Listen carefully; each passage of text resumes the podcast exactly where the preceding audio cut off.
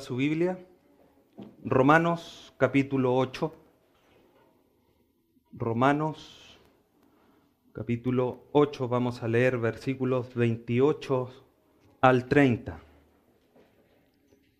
Romanos capítulo 8, versículos 28 al 30, para ver el sermón titulado Los aspectos temporales de la salvación. Los aspectos temporales de la salvación. Leemos Romanos 8, 28 al 30. Y sabemos que los que aman a Dios, todas las cosas les ayudan a bien esto es, a los que conforme a su propósito son llamados, porque a los que antes conoció, también los predestinó para que fuesen hechos conforme a la imagen de su Hijo, para que Él sea el primogénito entre muchos hermanos. Y, los que, a los que predestinó, a estos también llamó, y a los que llamó, a estos también justificó, y a los que justificó, a estos también glorificó.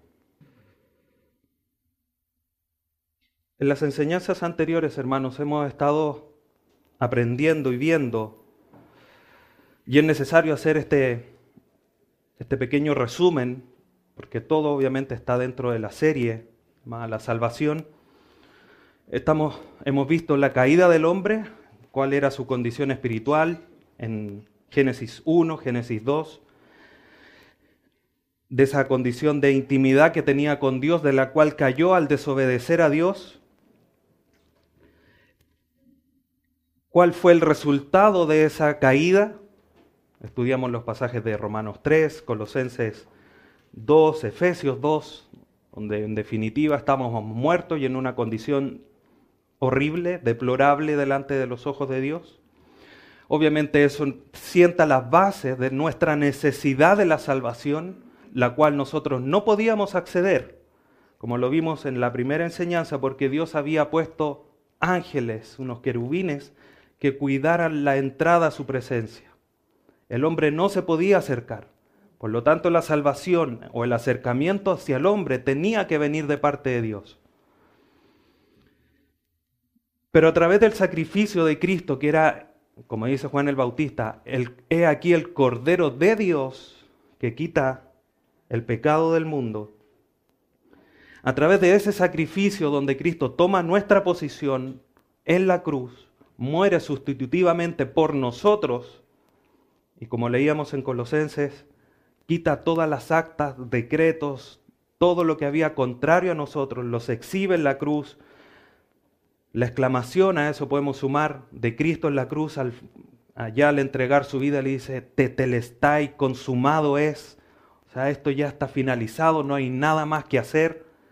El sacrificio de Cristo en la cruz provee resultados de perdón, de justicia, de propiciación, de redención hacia nuestra vida.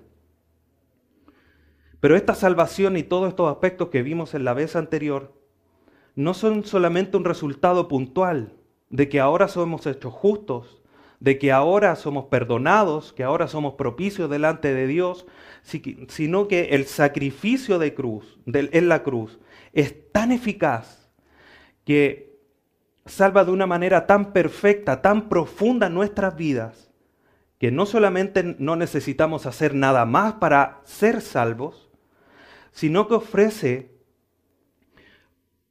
una amplitud de perdón en todos los aspectos de nuestra vida. En toda la amplitud temporal de nuestra vida, ofrece salvación y queda cubierta por la sangre derramada en la cruz, por el sacrificio de Cristo, para asegurarnos poder llegar, como oraba Jesucristo en Juan 17, a la presencia de Dios, para poder llegar donde Él está. Y es tan potente, tan significante ese sacrificio que Jesucristo ora, pidiendo que estuviésemos ahí.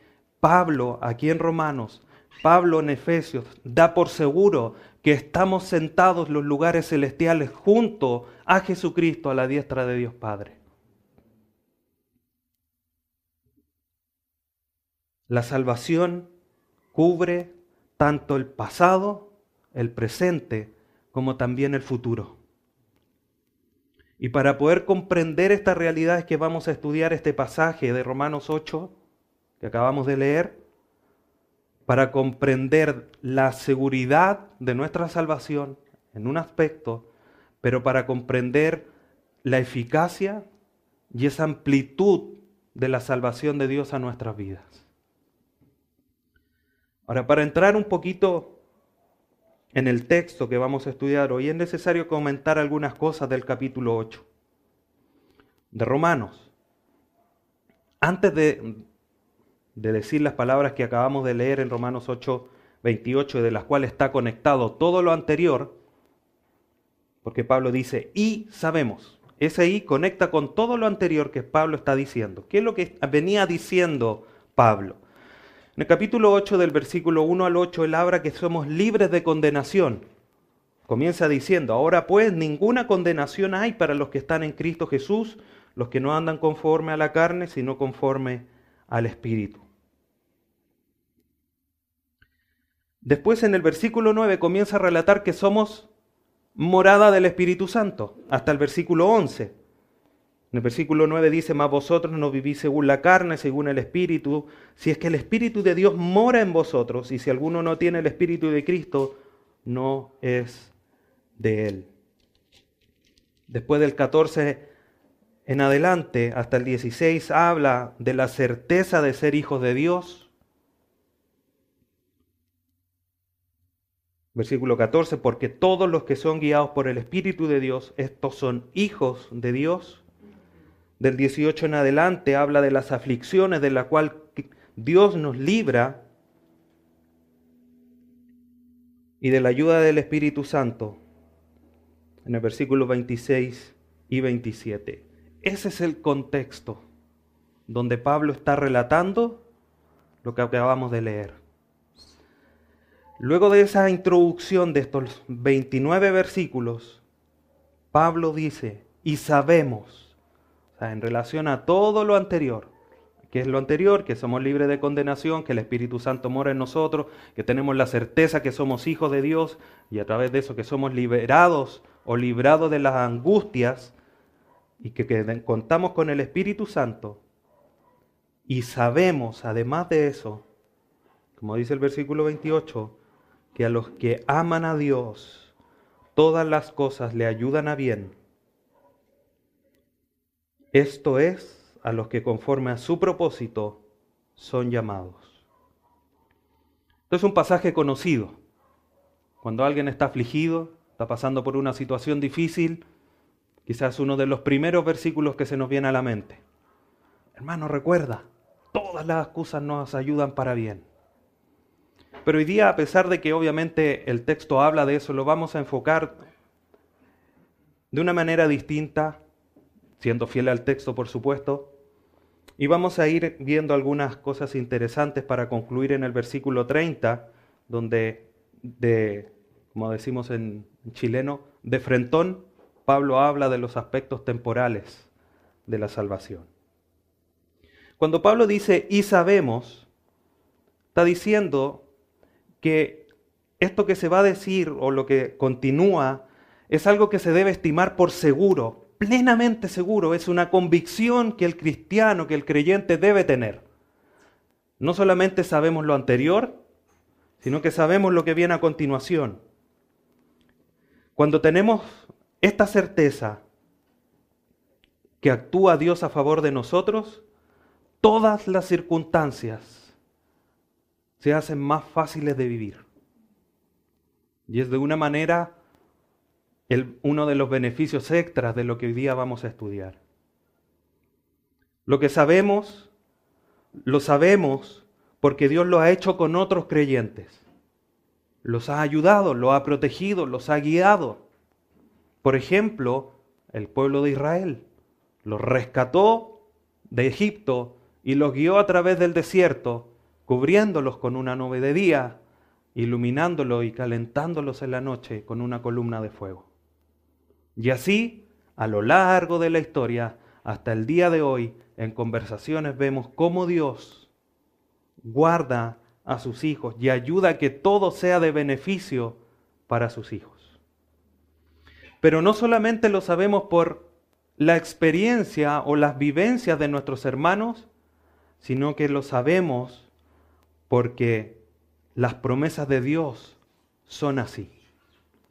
Deje una marca ahí en Romanos 8 y vamos al Salmo 27.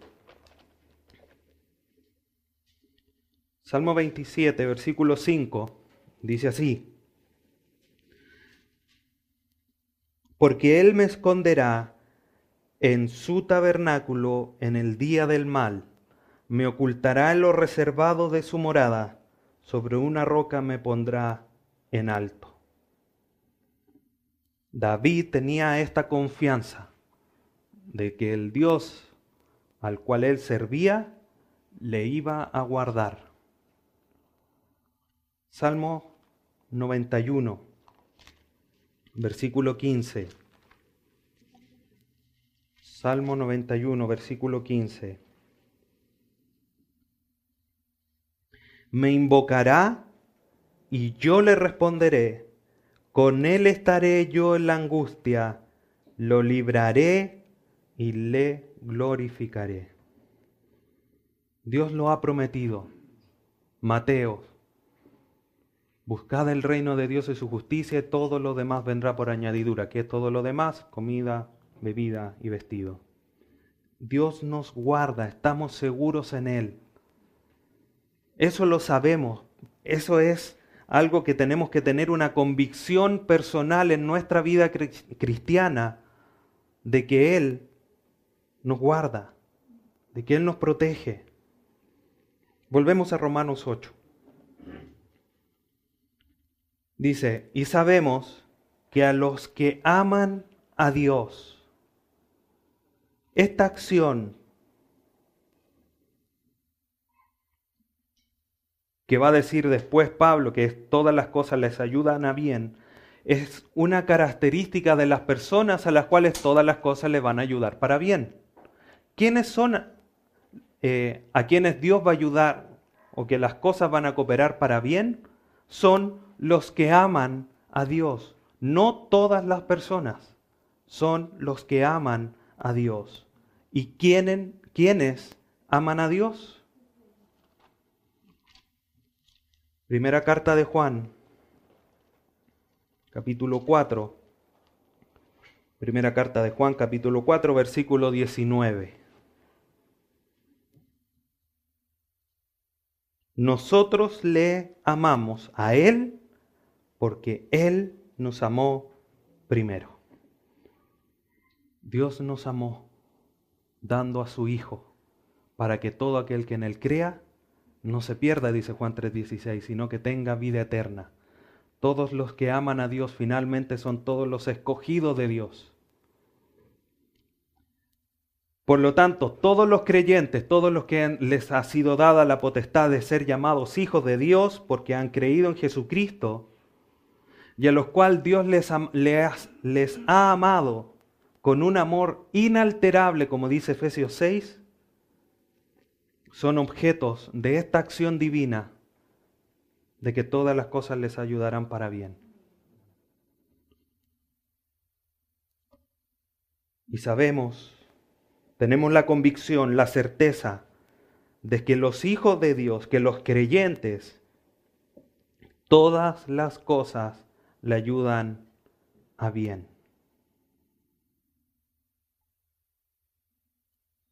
Dios no solamente nos salva y después nos deja ahí tirados. Dios en su amor, en su misericordia, en su bondad, tiene cuidado de sus ovejas. Y en ese amor hace que todo, todo, circunstancias buenas, malas, más o menos, menos buenas, menos malas, y todas las combinaciones posibles, todas ayuden. Ese verbo ayuden significa cooperar o contribuir. Dicho de otra manera, expresa la condición de que todas las cosas trabajan en conjunto, comparten el trabajo para el bien de los hijos de Dios. Dios hace que todas las cosas malas que nos sucedan porque las buenas nosotros no tenemos dudas que nos ayudan. Esto es bueno. No tengo comida, llega algo bueno porque Dios me provee. Esto es bueno. No tenemos duda muchas veces de eso. Pero cuando estamos en las malas, tenemos dudas y flaquea la fe. Por eso ponemos la insistencia en las malas, pero son todas las cosas. Todas las cosas Dios hace que todas trabajen mancomunadamente para el beneficio del creyente, del que ha creído en Dios, del que ama a Dios porque Dios le amó primero. ¿Cuál es el propósito? ¿Cuál es el sentido? ¿Cuál es la meta de Dios para que todas las cosas ayuden para bien? ¿Cuál es ese bien? Como dice la parte segunda parte del versículo, esto es a los que conforme a su propósito son llamados. Dios ha establecido un propósito, que el Pablo lo explica en el versículo 29. Dios ha establecido que a los que aman a Dios, los creyentes no solamente los ha traído, sino que los ha traído con un propósito. Un propósito que está establecido desde la eternidad pasada, como dice Efesios 1:4, que fuimos escogidos antes de la fundación del mundo. No éramos ni siquiera un proyecto, ni nuestros abuelos, ni tatarabuelos, ni tatarabuelos, eran proyectos de vida. Y aún así Cristo nos escoge, o Dios nos escoge en Cristo, y pone un propósito para nuestras vidas. ¿Cuál es ese propósito? Ya lo vamos a ver. Pero en principio Establece Dios en la eternidad pasada que todo va a ayudar para bien en la vida de aquel que ha escogido. Juan Calvino decía, convirtiendo para nuestra salvación lo que parece ser contraria a ella. Todo aquello que parece que nos va a condenar, cuando ya somos salvos, Dios establece que todo nos coopere, nos empuje para ser cada día más santos y más parecidos al Hijo de Dios. En la salvación, obviamente, hermanos, está implicada la soberanía de Dios, porque Él hace que todo coopere, para bien. Entonces Dios está operando aún en nuestro tiempo presente para nuestra santificación, que es parte del proceso de salvación. Como decía al inicio, la salvación no es solo un hecho de que en la, en la cruz fuimos perdonados, justificados, la salvación es un proceso en el cual el creyente es puesto y donde nosotros vamos caminando día tras día hacia una meta futura. Y mientras estemos aquí, ese proceso está en constante desarrollo. Esa palabra ayudan, que está en un presente, no es ayudaron, no es ayudarán, es ayudan es presente y eso, quiere decir que es algo continuo de todos los días hasta que estemos en la presencia del Señor. Entonces, nuestra salvación descansa en un decreto que Dios estableció antes de la fundación del mundo. Y asimismo se estableció cómo se realizaría la obra de salvación, obviamente, como dice Apocalipsis, que el Cordero fue inmolado antes de la fundación del mundo. Y Dios ha establecido ese decreto para llamar y al que llama obedezca. No es una invitación. Si quieres venir, abre las puertas de tu corazón. Para que Dios no espere a la puerta. Ese no es el Dios. Dios llama y al que llama le obedece. Porque el llamado de Dios es irresistible. Por eso en Efesios 4 dice, Él lo escogió, antes de la fundación del mundo para que fuesen santos y sin mancha delante de Él. Un propósito. Entonces es interesante, hermanos, que ese, este propósito de Dios, de escogernos, de que todo nos ayude para bien, para cumplir un propósito, hace que todo, todas las cosas se sometan con el fin de cumplir ese propósito. Nada de lo que ocurra en tu vida, hermano, está fuera de la soberanía de Dios. Nada. Es que me duele tanto. Nada. Está fuera de la soberanía de Dios. Como ya lo vamos a ir desarrollando. Por lo tanto, hermano, solamente a la luz de este versículo, nosotros debemos tener la tranquilidad de que Dios está trabajando en nuestra vida. Porque Él tiene un propósito porque Él nos ha llamado y nosotros hemos escuchado. Por eso Filipenses capítulo 1 versículo, dice, versículo 6 dice, el que comenzó la buena obra la completará, la culminará hasta el día de Jesucristo. Dios no deja trabajos a media. Ni por muy rebeldes que nos pongamos. Él va a cumplir su propósito. Por lo tanto, no importa qué haya desencadenado lo que te toque vivir. Estás pasando por problemas económicos, estás pasando por problemas laborales, problemas de salud, etcétera, etcétera. No importa si eso se desencadenó por un pecado tuyo. No importa si se desencadenó por una ignorancia de parte de Dios, de parte tuya, de las escrituras si es un acto de rebeldía o por algo injusto que estés pasando eso. Nada, nada está fuera de la, de la soberanía de Dios. Y Dios hace que todas esas cosas, a pesar de que sea pecado, ignorancia, rebeldía, injusticia, todo hace que tú crezcas espiritualmente, que madures espiritualmente. Eso nos tiene que llevar a vivir en una tranquilidad más grande que el Titanic. Más grande que, no sé, el universo. Porque estamos en la mano de Dios. Dios el alfarero está trabajando en tu vida. Dios no deja cosas a media y es un alfarero mucho más que experto. Si no estás entendiendo eso y descansando en las cosas que te suceden y que obran para tu bien, no estás creyendo en Dios.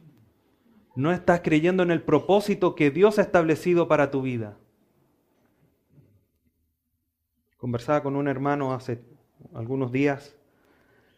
Decía, cuando un alfarero está con el barro y está dando vueltas, para darle la forma, no empieza suavecito o si a lo mejor sí. Pero llega un momento en que ya dándole una forma bien abstracta, es necesario que incruste sus dedos en el barro, con fuerza, para poder darle la forma. Después que ha alcanzado un alto, le incrusta la mano desde arriba para poder hacerle el fondo a aquel jarro. Yo me imagino si ese barro pudiese hablar. Daría, ay no, ay no tan fuerte, no me apretes tanto, esa es la imagen de, de Dios obrando en nosotros. Las circunstancias difíciles, a razón de un pecado como disciplina, o solamente porque Dios la ha establecido porque es necesario empujar esa área para darnos forma.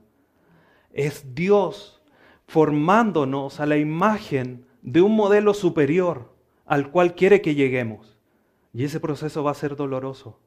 Por eso Pablo habla después en otras cartas, dice, Dios nos ha dado el privilegio, el beneficio de padecer juntamente con Cristo, no porque debamos completar los padecimientos de Cristo, sino que los padecimientos que nosotros tenemos que vivir son para completarnos a la imagen de Él. Es un beneficio porque finalmente sabemos que eso nos va a conducir al propósito final de Dios. Y teniendo seguro cuál es el propósito de Dios, por donde nos toque pasar, vamos a ir tranquilos. El pueblo de Israel decía, son una semana de camino derecho hasta la tierra prometida. ¿Qué dijo Dios? No, nos vamos a dar la vuelta larga.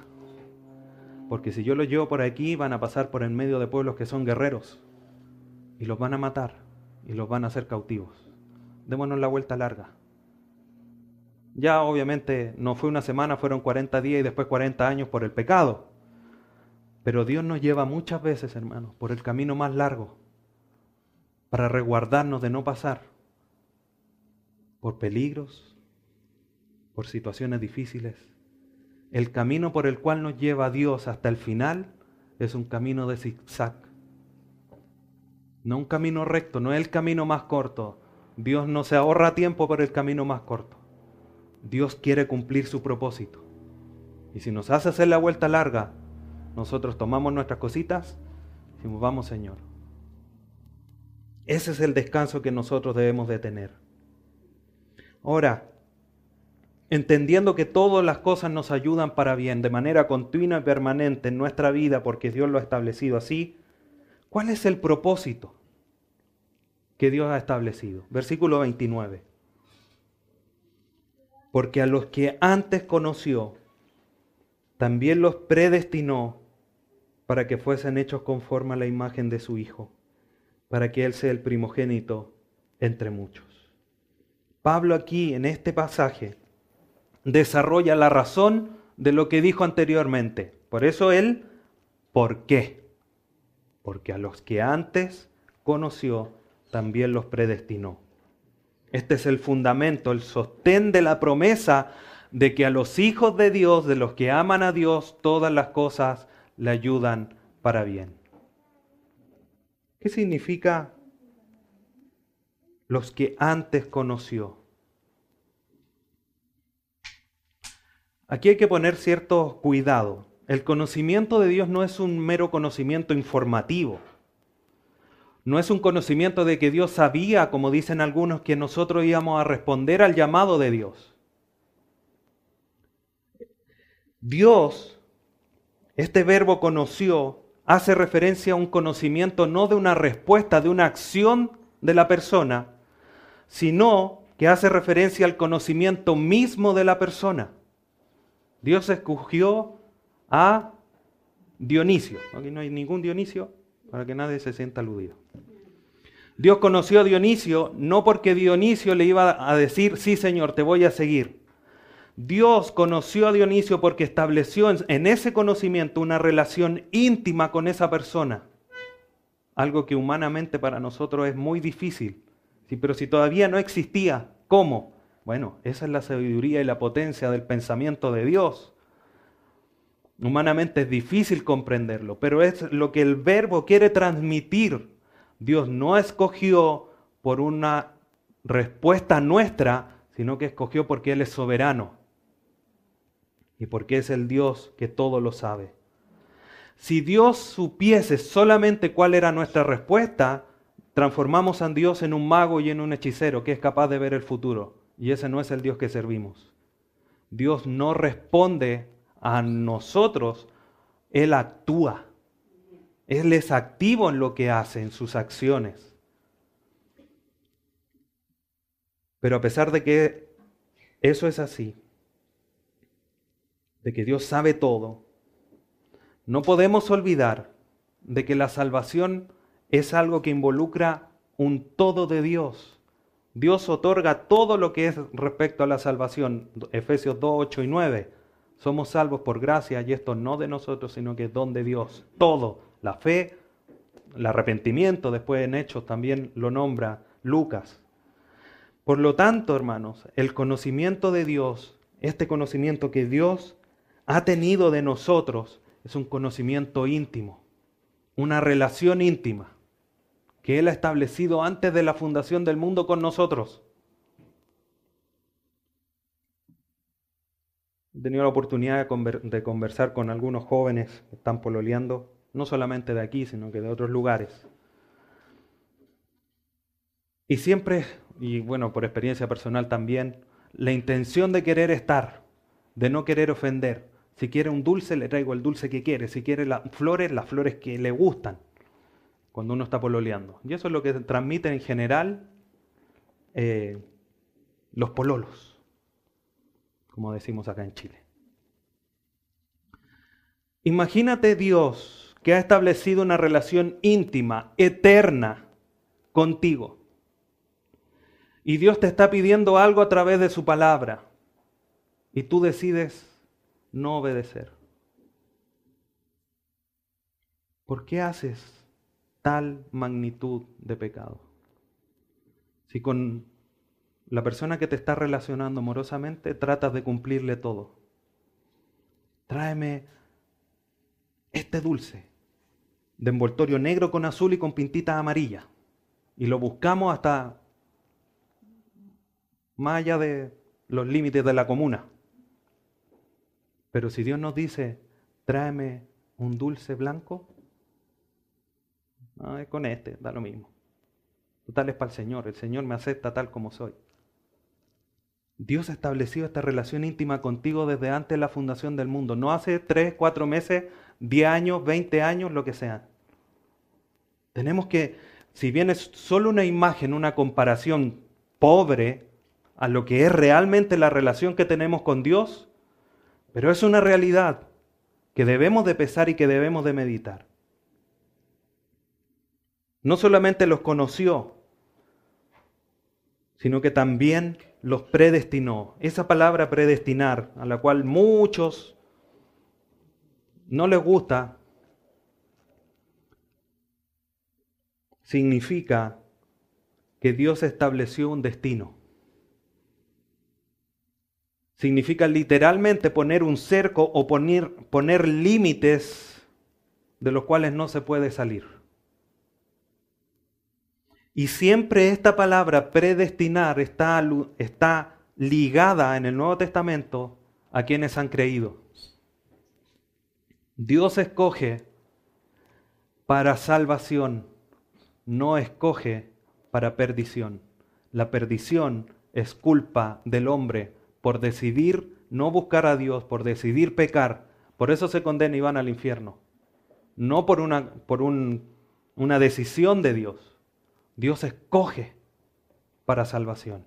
Eso es muy importante porque muchos dicen y hablan de una doble predestinación, que Dios dice, este es salvo y este es condenado. No, Dios salva y el que se condena es por sus propios méritos, no porque Dios lo haya establecido así. Este conocimiento de Dios más la predestinación se llevan a cabo en la eternidad pasada. Dios antes de que nosotros existiésemos, dijo, a este lo conocí, establezco una relación con él y lo voy a predestinar. Le voy a poner un destino, una meta a la cual va a llegar.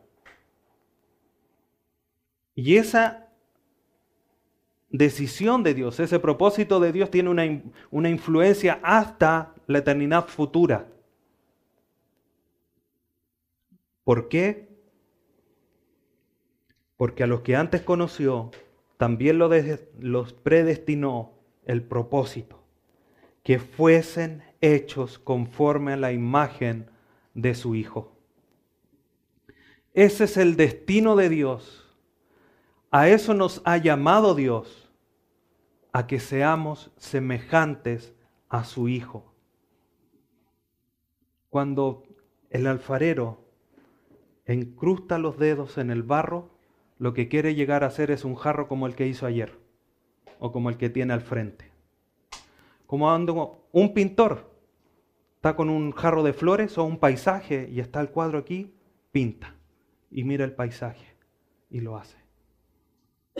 Los pintores quizás más modernos o más, más importantes pintan según su imaginación, pero finalmente tienen algo en su mente que lo plasman en un cuadro. Mira hermano, siguiendo esa misma imagen, si somos barro en las manos del alfarero, Dios está incrustando sus dedos para darnos forma, el modelo que está mirando es Cristo. Eso es lo que Dios te quiere llevar. Si tú no te dejas, es porque quieres ser un jarrón, un plato o lo que sea de segunda mano.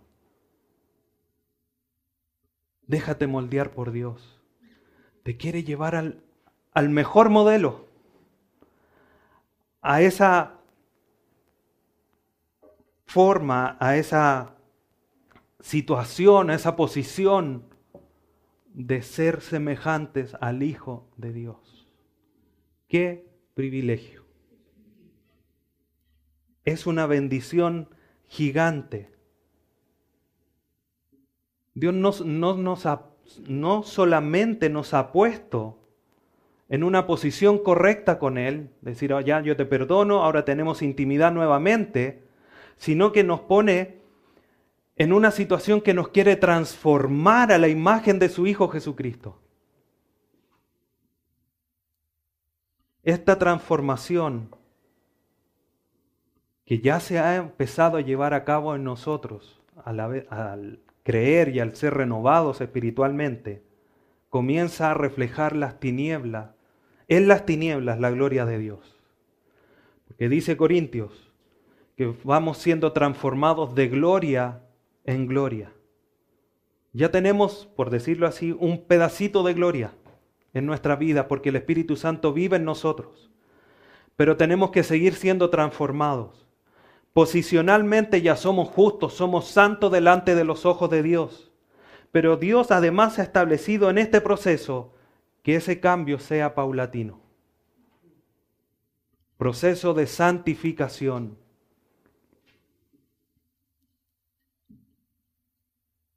¿Con qué propósito? De que Cristo sea el primogénito, para que Él sea el primogénito entre muchos hermanos. Primogénito aquí no, es porque sea creado, como muchos lo entienden así. Esa palabra primogénito habla de preeminencia, de autoridad, para que Cristo sea el primero. Ese es el propósito de Dios. Todas las cosas ayudan a los creyentes para que el propósito de Dios de ser semejantes a su Hijo Jesucristo se haga una realidad en cada uno de nosotros.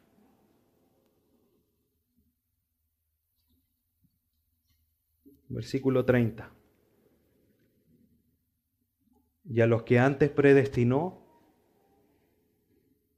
o sea, a los que quiere darle la semejanza de su Hijo Jesucristo, a estos también llamó. Y a los que llamó, a estos también justificó. Y a los que justificó, a estos también glorificó. En este pasaje tenemos una cadena que es inviolable. No nos podemos saltar ninguno de sus eslabones. Si, si Dios a través de Cristo en la eternidad pasada predestinó, va a glorificar.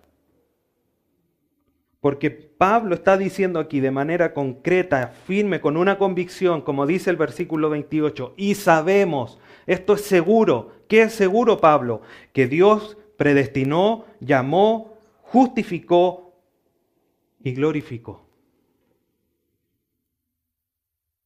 Esta cadena es inviolable. A los que predestinó los va a llevar a su presencia. Así lo dice Efesios 1.6.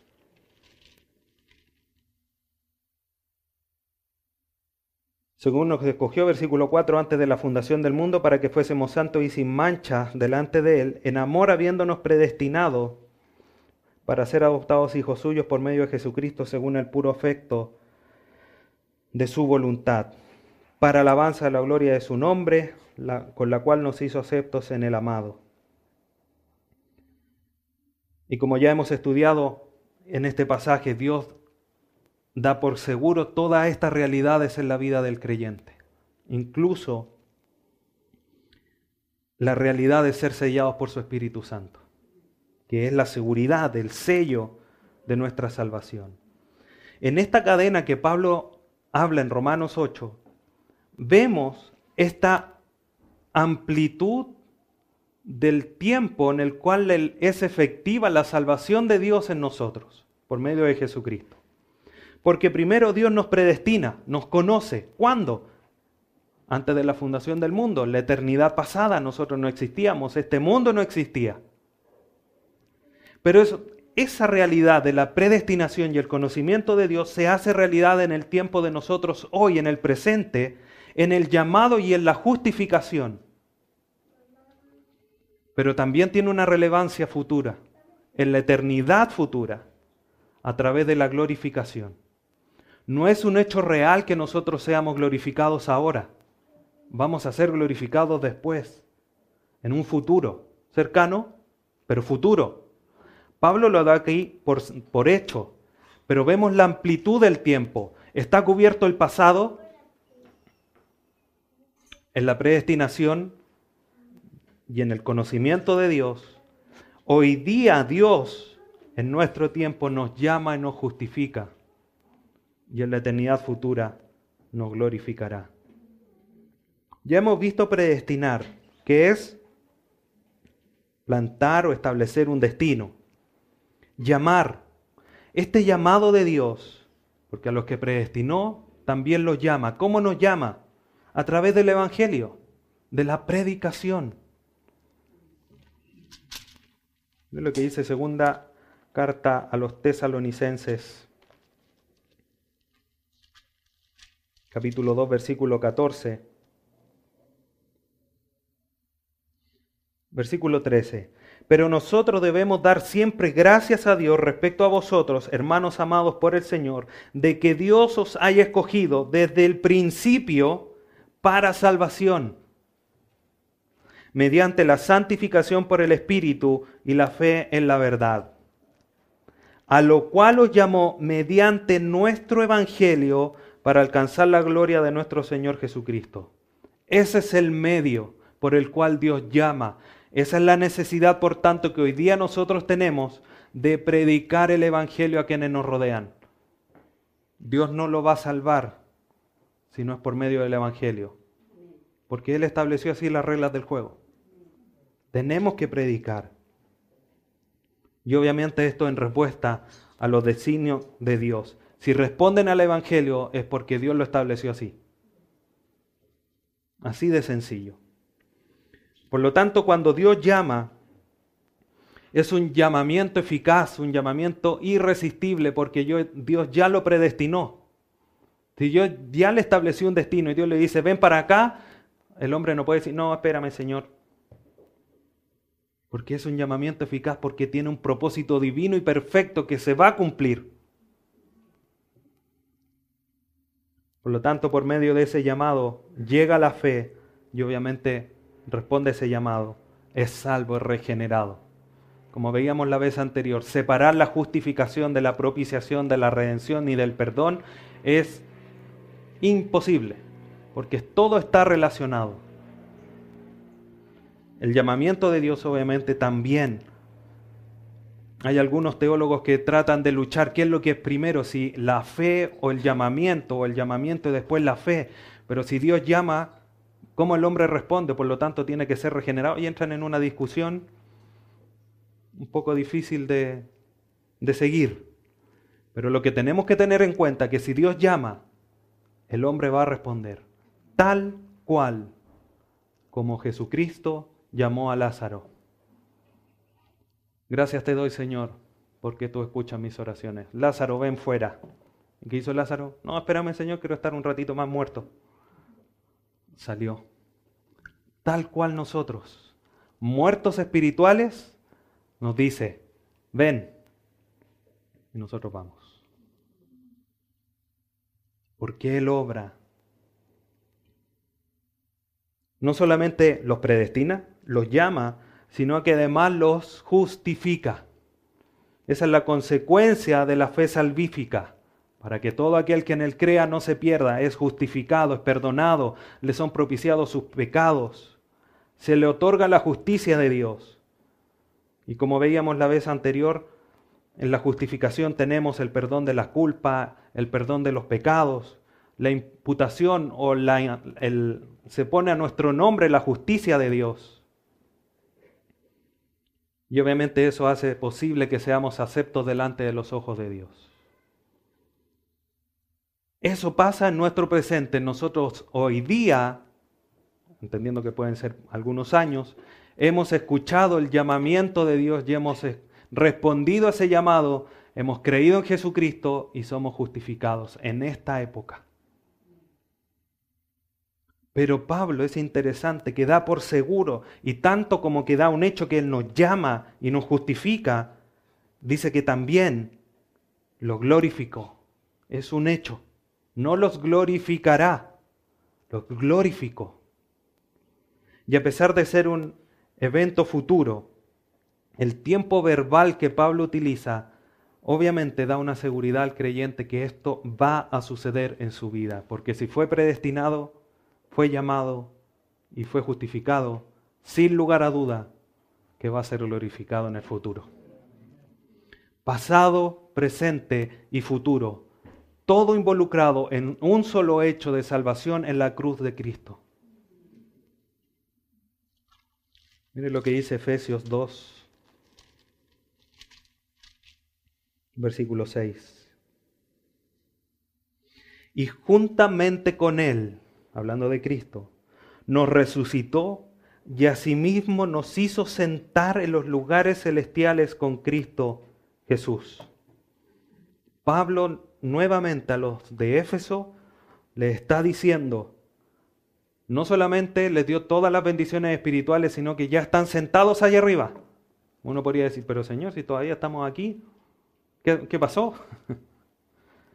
Pero es una realidad espiritual que estamos allá, porque es una realidad, a pesar que nuestra vida es futura, delante de los ojos de Dios es una realidad, porque va a pasar. Y tendremos esa culminación maravillosa al final de nuestra salvación.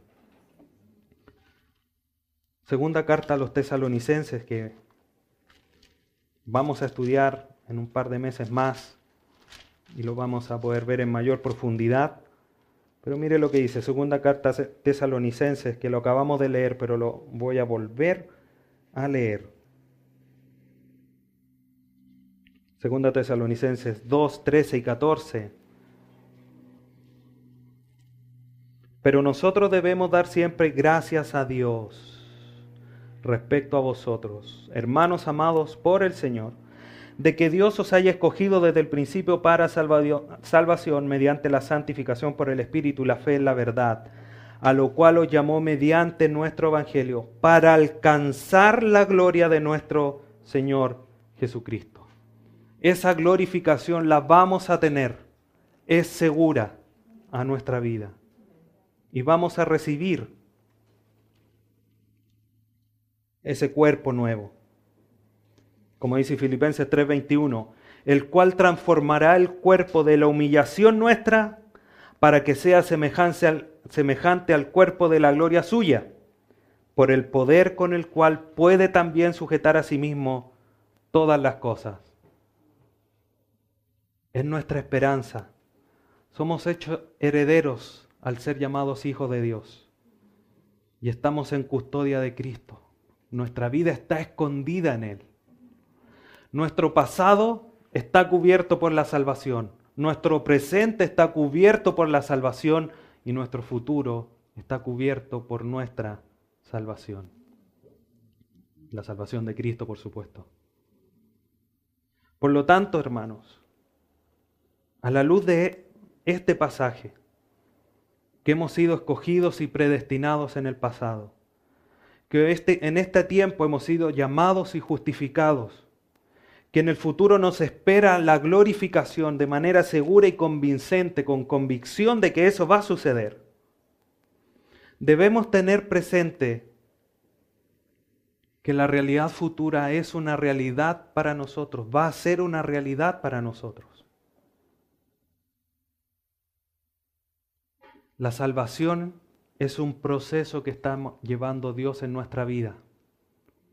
Quisiésemos que fuese así. Y dije, este es salvo, sin mancha, sin pecado, sin lucha, todo para la gloria del Señor. ¿No? Este proceso de salvación en el que estamos lleva más gloria al Señor que si fuese de manera instantánea. ¿Cómo? Difícil de comprender, pero es como Dios lo ha establecido. Y es así como lleva más gloria a Dios. Para eso hemos sido salvos. Y obviamente está siendo llevado de manera soberana por Dios. Porque Él todas las cosas las hace para el beneficio de nuestra vida. Para llevarnos a la semejanza de su Hijo. Por lo tanto, ¿has considerado o consideras esta realidad en tu vida de las cosas que te, que te pasan. Cuando uno tiene esto en mente es más fácil darle gracias a Dios. Porque sabe que, a pesar de que el alfarero está metiendo el dedo, me va a llevar a un paso mayor a la semejanza de su Hijo Jesucristo. Y cuando tenemos eso en mente, podemos decir, gracias Señor. Si es necesario, mete más el dedo. Y no estamos ahí, ay, no lo metas tan fuerte, sacándole el quite. Jesucristo, la, cuando iba camino a la cruz, dice Hebreos, viendo el gozo puesto delante de él, sufrió la cruz. No miró a la cruz, a lo instantáneo, lo que estaba ahí delante de él, como algo terrible que le iba a suceder. Oró en el Getsemaní, si es posible de mí, que pase esta copa, pero que no se haga mi voluntad sino la suya. Le oraba al Padre. Nosotros muchas veces, ¿qué es lo que hacemos? Tenemos la vista aquí, tenemos la vista corta, puesta en la circunstancia. Señor, pero ¿por qué? Señor, saca de mí esta copa, la decreto, lo declaro. Soy tu hijo, tú te has llevado mis enfermedades. Y nos vemos más allá como Cristo, que miró más allá de la cruz, por el gozo puesto delante de él, de cuántos iban a ser salvos, de que iba a cumplir la voluntad de su Padre, lo hizo. Nosotros debemos de llegar a ese mismo punto de mirar más allá de la circunstancia, decir, esto está doliendo, esto está siendo difícil, esto me está sacando lágrimas, pero lo que hay más allá es mucho más glorioso. Lo que está más adelante me va a llevar a una semejanza mayor con, con mi Salvador, que es el propósito de Dios. Nosotros debemos de llegar a tener el propósito de Dios como nuestros propios propósitos. No, es que yo quiero un auto porque, y el, auto más grande porque así los vecinos. No. Propósito de Dios. Señor quiere que tenga un auto. Sí, lo más probable puede ser. Pero para el servicio del ministerio, para la ayuda de la iglesia, con un propósito eterno. Con una mira mucho más adelante. Como dice el dicho, por culpa de los árboles no vemos el bosque. Y así estamos. Viendo los puros árboles y no vemos el bosque de las bendiciones de Dios. Y esto no tiene que ver con, con, la prosperidad, ni mucho menos, sino que la realidad de que somos hijos de Dios y que todo nos está llevando a un punto culmine y final maravilloso que es ser semejantes a nuestro Salvador Jesucristo. Debemos en los momentos de debilidad recordar que Dios está trabajando con todo, todo, para llevar al propósito de Dios que Él mismo está establecido. Eso nos debe sustentar, eso nos debe sostener. ¿Estás disponiendo tu vida sin reparos en las manos del alfarero para que Él encruste sus dedos hasta que duela, para que cumpla Dios su propósito en tu vida? Porque no es grato si fuésemos barro pongámonos en esa situación, que estén encrustando tus dedos a cada instante, no es nada agradable. Pero si estamos entendiendo cuál es el propósito de Dios, a lo que Dios nos está moldeando, te aseguro, hermano, que te va a importar nada lo que estás sufriendo. Como dice Pablo, esta leve tribulación momentánea no se compara con el peso de gloria que vamos a tener más adelante. No tenemos que tener la vista corta. Si Dios nos ha salvado, pasado, presente y futuro, no tengamos la vista solo aquí, como los caballos de carrera. Ampliemos nuestra mirada, levantemos nuestra mirada, veamos la gloria de Dios en cada acción de nuestra vida, moldeándonos para el beneficio de su nombre porque vamos a llevar gloria a Él, pero sin lugar a duda que también para beneficio de nuestra vida espiritual. Y cuando veamos que Dios está incrustando el dedo en la vida del otro, sostengámoslo, animémoslo. Vamos hermano, esta situación es difícil, pero te va a llevar una semejanza, una semejanza mejor de nuestro Salvador, vamos a crecer. Y ahí se hace patente y realidad Efesios 4:16 que las coyunturas se ayudan mutuamente para el beneficio del cuerpo. Si uno se duele, el otro también. Pero uno no está pasando el dolor, lo puede sostener. Y llegamos al final. Y cuando el otro llega al final, a lo mejor le va a tocar al que le ayudó. Y como dice también Pablo, con la consolación que hemos sido consolados para consolar a los otros. Y así vamos creciendo, no individualmente, porque el foco no somos nosotros, el foco es el cuerpo de Cristo, la iglesia, para el crecimiento. Y esto solamente es posible porque la eficacia de la obra de Cristo en la cruz es gigante. Y esto es un aspecto temporal. ¿Cuánto más hay? En su momento iremos dilucidando en la medida que estudiemos la palabra. Debemos descansar en el sacrificio de la cruz. hay un cántico, no recuerdo el nombre, que dice, si fallo, si falto, hazme mirar el Getsemaní, el sufrimiento de Cristo que cubre todo, que me da ejemplo, que ahí donde estuvo mi Salvador, a la imagen de Él tengo que llegar. No olvidemos esto que estamos estudiando, hermanos. Es primordial. Esto es lo que hace posible todo lo demás. Conocer a Dios, elevar los cánticos, orar, solamente es posible por el acto de sacrificio de Cristo en la cruz, no por otra cosa. Miremos el Calvario, miremos a la cruz. ¿Te sientes débil? ¿Te sientes falto de fe? Mira la cruz. Dice que no puedo orar, Cristo oró antes de ir a la cruz. No, es que esta situación es muy difícil para mí. No ha llegado a la cruz. No ha llegado a la cruz. Cristo sí llegó y aún así oró. En constante comunión con, con Dios. Ahí en la cruz, Padre, perdónalos porque no saben lo que hacen. Dios mío, Dios mío, ¿por qué me has desamparado?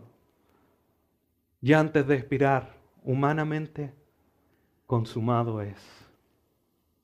Constante oración, constante comunicación con el Padre. Nada de lo que nos toque vivir nos va a separar, como dice los, verbos, los versículos siguientes del capítulo 8 Romanos. Por lo tanto, tengo por cierto que ni la vida, ni la muerte, ni ninguna cosa creada y todo lo que nombre en esos pasajes nos podrá separar del amor de Dios que es en Cristo Jesús. ¿Por qué? Porque Él tiene un propósito en tu vida. No nos olvidemos de eso. En eso debemos descansar. En eso debemos de vivir con seguridad, como decía un teólogo. La soberanía de Dios es la almohada donde el creyente debe descansar. Independiente de lo que nos toque vivir, hermanos, te animo en esta mañana. Te animo, te aliento. Esfuérzate en el Señor. No en tus capacidades, porque tus capacidades no te van a llevar ni a la esquina.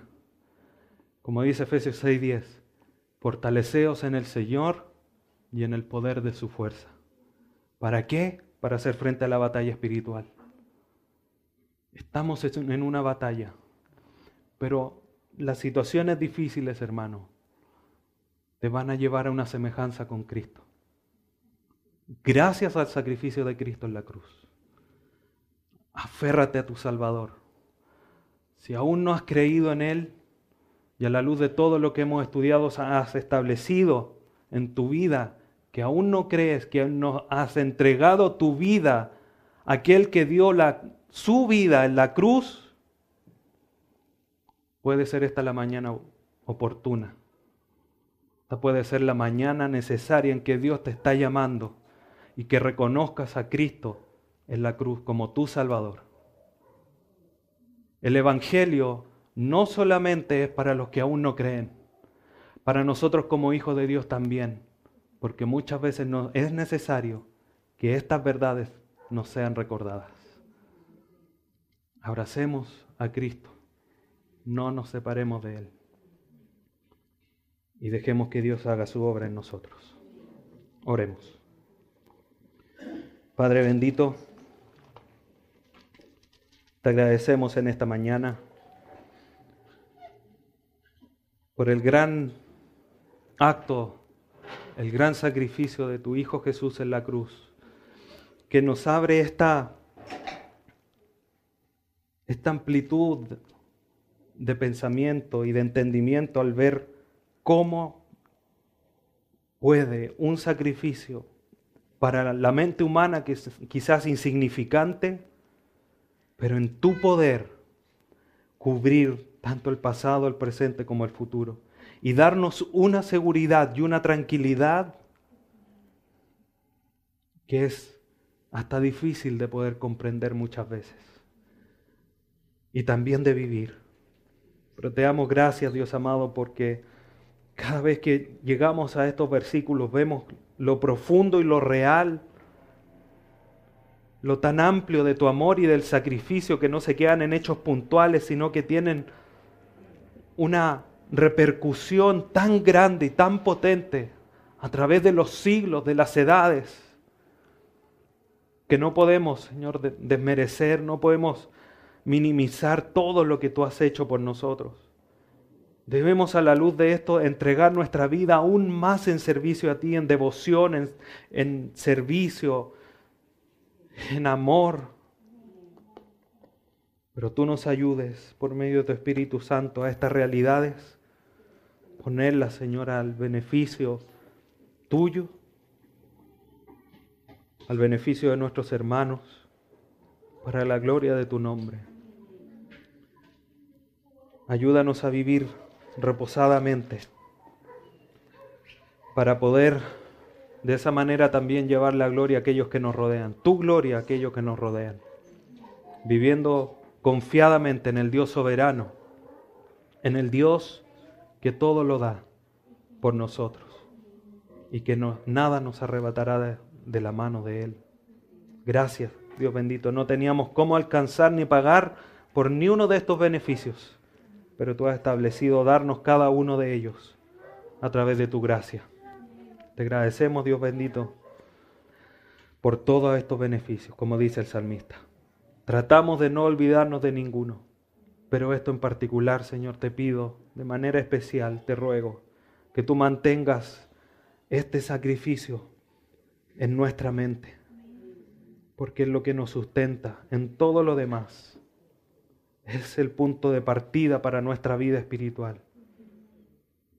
Pero como punto de partida también el sustento para todo lo que se viene en un futuro.